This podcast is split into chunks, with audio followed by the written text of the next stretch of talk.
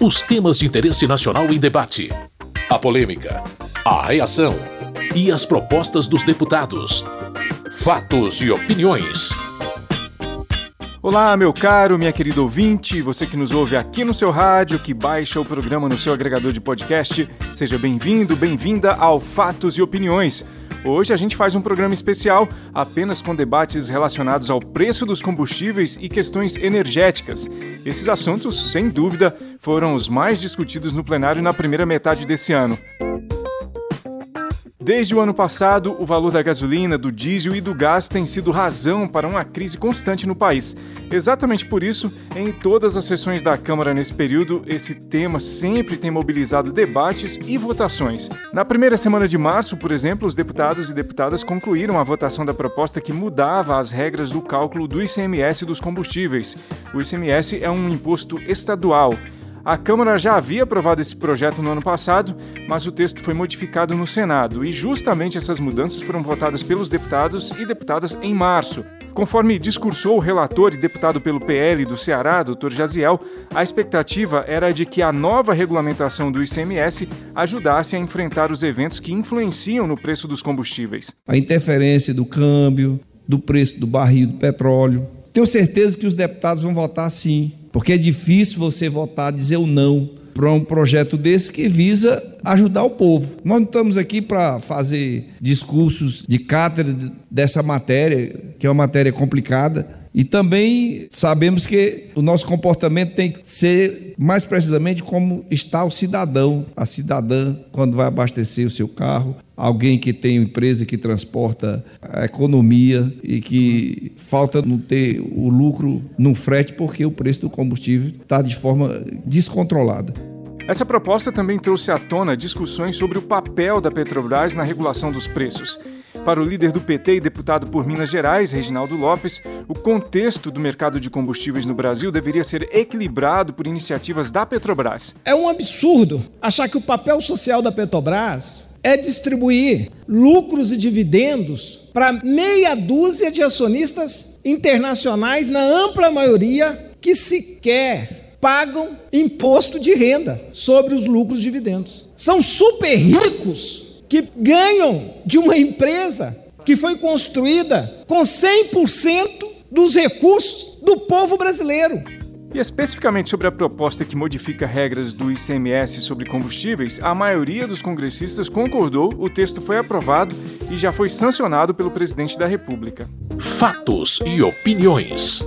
Seguimos com fatos e opiniões especial desse período pré-eleição. Hoje a gente relembra dos debates em torno dos preços dos combustíveis e também das questões energéticas, assuntos que centralizaram as atenções no primeiro semestre. Na segunda semana de março, as discussões focaram ainda mais no papel da Petrobras nessa história toda. O deputado Marcos Beltrão, do PSD de Alagoas, abordou o aspecto do lucro e remuneração dos diretores da empresa. 260 mil reais é o salário do presidente da Petrobras. 13 milhões de reais é o que o presidente da Petrobras e os nove diretores vão ganhar agora em abril como prêmio de performance por aumentar os lucros da Petrobras. Lucro que o ano passado bateu recorde mais uma vez na casa de 106 bilhões de reais. As custas do motorista, as custas do caminhoneiro, as custas do mototaxista, do taxista, de de todos aqueles que usam veículo e também das donas de casa que compram botijão de cozinha a cerca de 150 reais.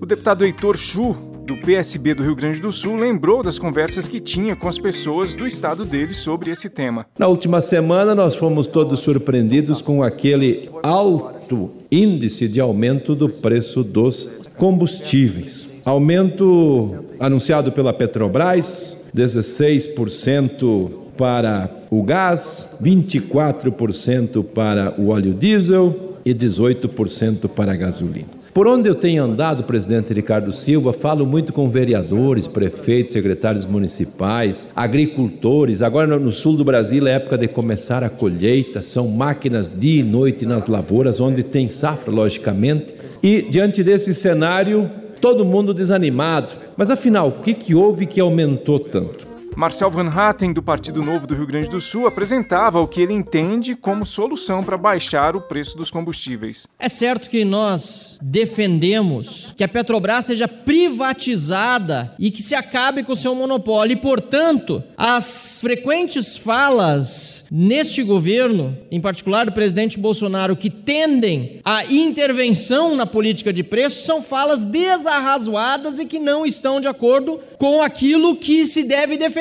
que a Petrobras siga uma economia de mercado e seja privatizada e o monopólio quebrado.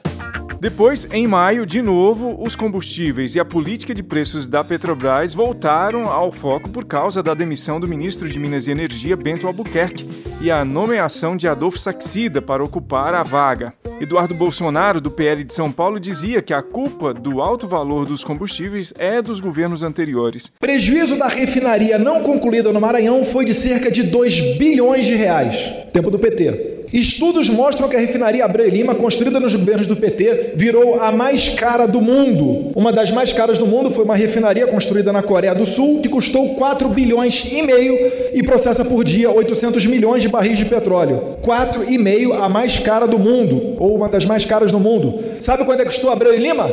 18 bilhões e meio. Daria para construir quatro refinarias das mais caras do mundo e ainda ia sobrar um dinheiro.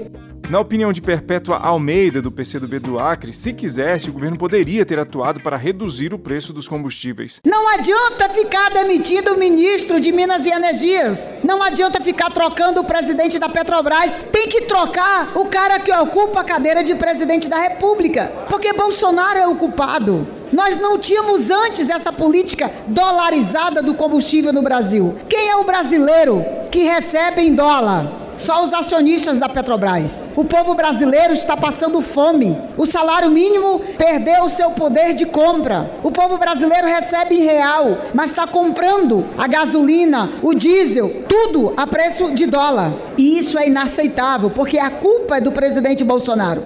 Altineu Cortes, do PL do Rio de Janeiro, argumentou que quem criticava o governo por causa do preço dos combustíveis não estava apresentando a realidade dos fatos. Se o Brasil tivesse refinando o petróleo, que foi um projeto pensado daquele governo da Petrobras, aliás, um grande projeto, porque o que o Brasil tem que fazer é refinar para parar de importar o combustível. 30% do óleo diesel do país é importado. E o projeto não aconteceu por causa da corrupção do governo passado. Não é na conta do presidente Bolsonaro que pode entrar a corrupção que aconteceu no governo passado. Contra fatos não há argumento.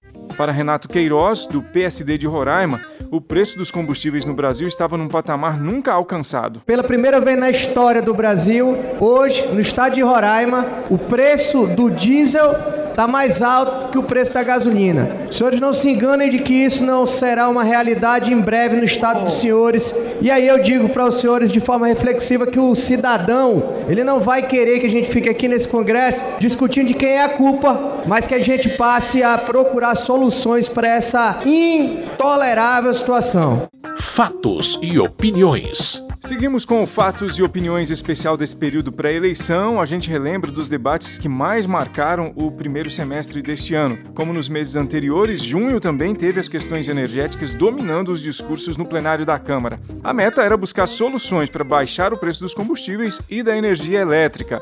Nesse caso, na segunda semana do mês foi votado o projeto que proibia a aplicação de ICMS sobre os valores cobrados a mais nas contas de energia no período de falta de chuva.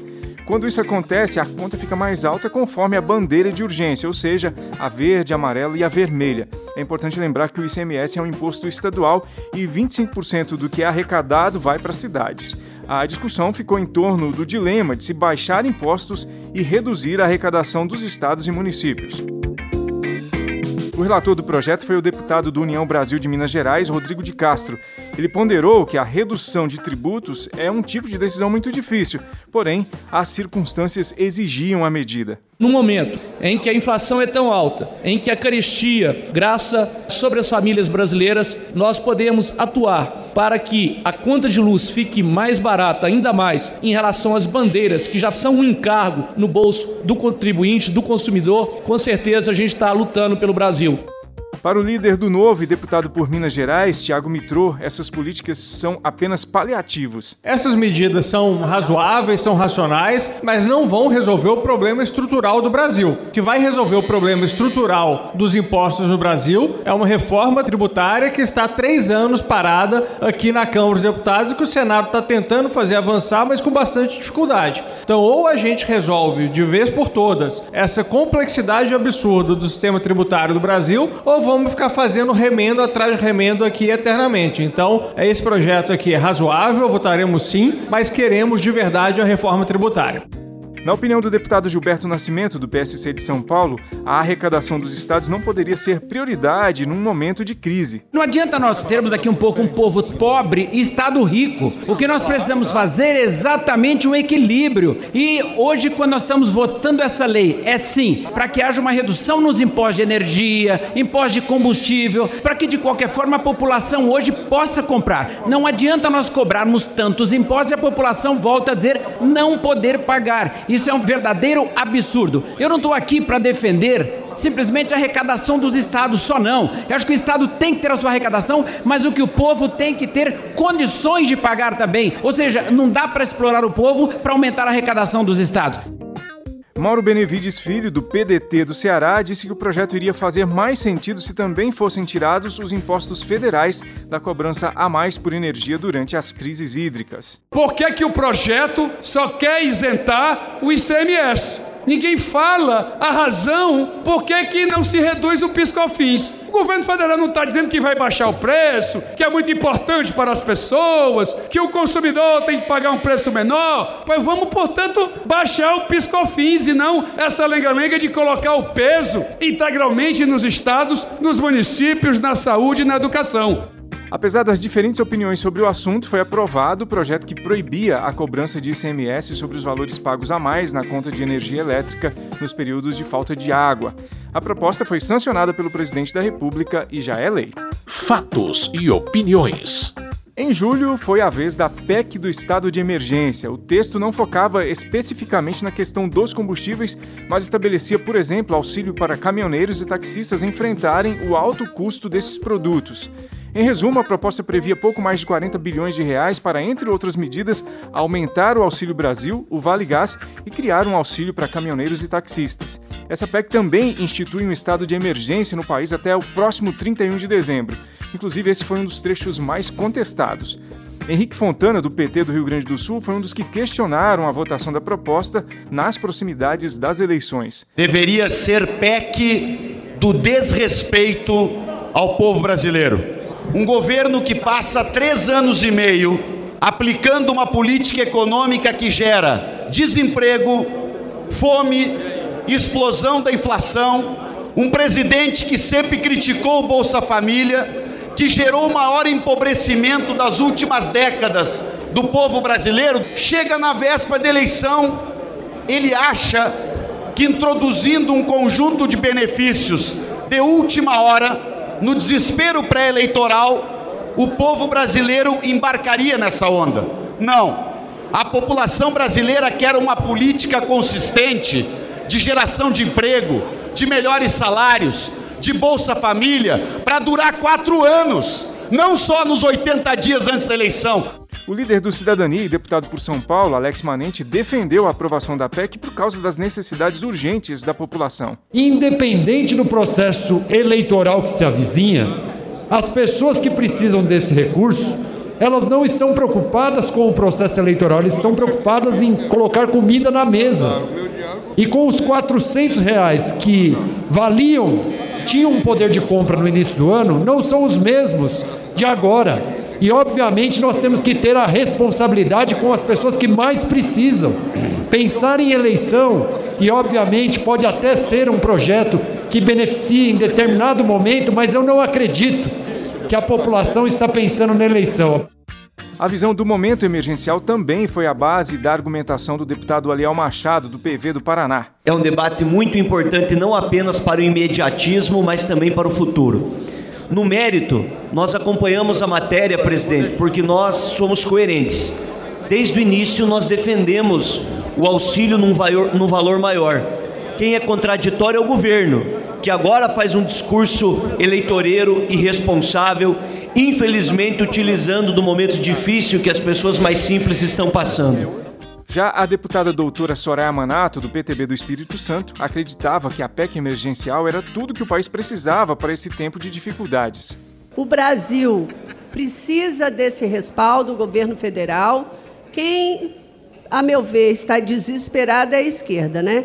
E o presidente Bolsonaro, logicamente, o governo não está usando isso é, com efeitos eleitorais. Nós estamos no ano eleitoral, mas estamos no ano saindo de uma pandemia, estamos numa guerra mundial. Já foi dito aqui várias vezes das dificuldades que não só o Brasil, mas vários países do mundo estão, estão enfrentando. Jandira Fegali, do PCdoB do Rio de Janeiro, criticou o fato de a duração dos benefícios da PEC ser somente até 31 de dezembro deste ano. O auxílio de Bolsonaro sempre foi o de 200 reais, depois ainda baixou para 150 e diminuiu o número de pessoas com direito a receber o auxílio. O Brasil de Bolsonaro é o Brasil de 33 milhões de famintos, é o Brasil do desemprego, é o Brasil da violência. É muita hipocrisia nessa votação. Manter no texto cinco meses é tipicamente o auxílio para compra de votos. Botar estado de emergência é um risco para o Brasil. Por outro lado, para a deputada Aline Sleutes, do PROS do Paraná, as críticas à PEC do estado de emergência eram descabidas. E eu tenho certeza que a partir de agora, aquele povo que está em vulnerabilidade, com dificuldade, passa a ter um alento. Melhorias na questão da renda através do auxílio, da redução do combustível, da ajuda com o gás, da questão do auxílio para os nossos motoristas e fazendo justiça social, que é o que a esquerda sempre prega. Fala tão bonito, né, de assistência social, de atendimento atendimento social, a política para os pobres, mas na hora de efetivar políticas públicas, vem com questionamentos, com críticas. Apesar de toda essa discussão em torno do texto e do momento em que a proposta foi votada, essa PEC recebeu apoio majoritário. Inclusive, foi promulgada pelo Congresso e já é parte da nossa Constituição. É isso, com sonoplastia de Indalécio Vanderlei, termina aqui o Fatos e Opiniões especial por temas. Nessa primeira edição, resumimos os principais debates do primeiro semestre em relação aos preços dos combustíveis, energia elétrica e as medidas para enfrentar a situação de crise. Muito obrigado por sua audiência, você que ouve o programa aqui no seu rádio ou que baixa no agregador de podcast. Tudo de bom e até a próxima edição. Fatos e opiniões. Os temas de interesse nacional em debate a polêmica, a reação e as propostas dos deputados. Produção e apresentação: Carlos Oliveira.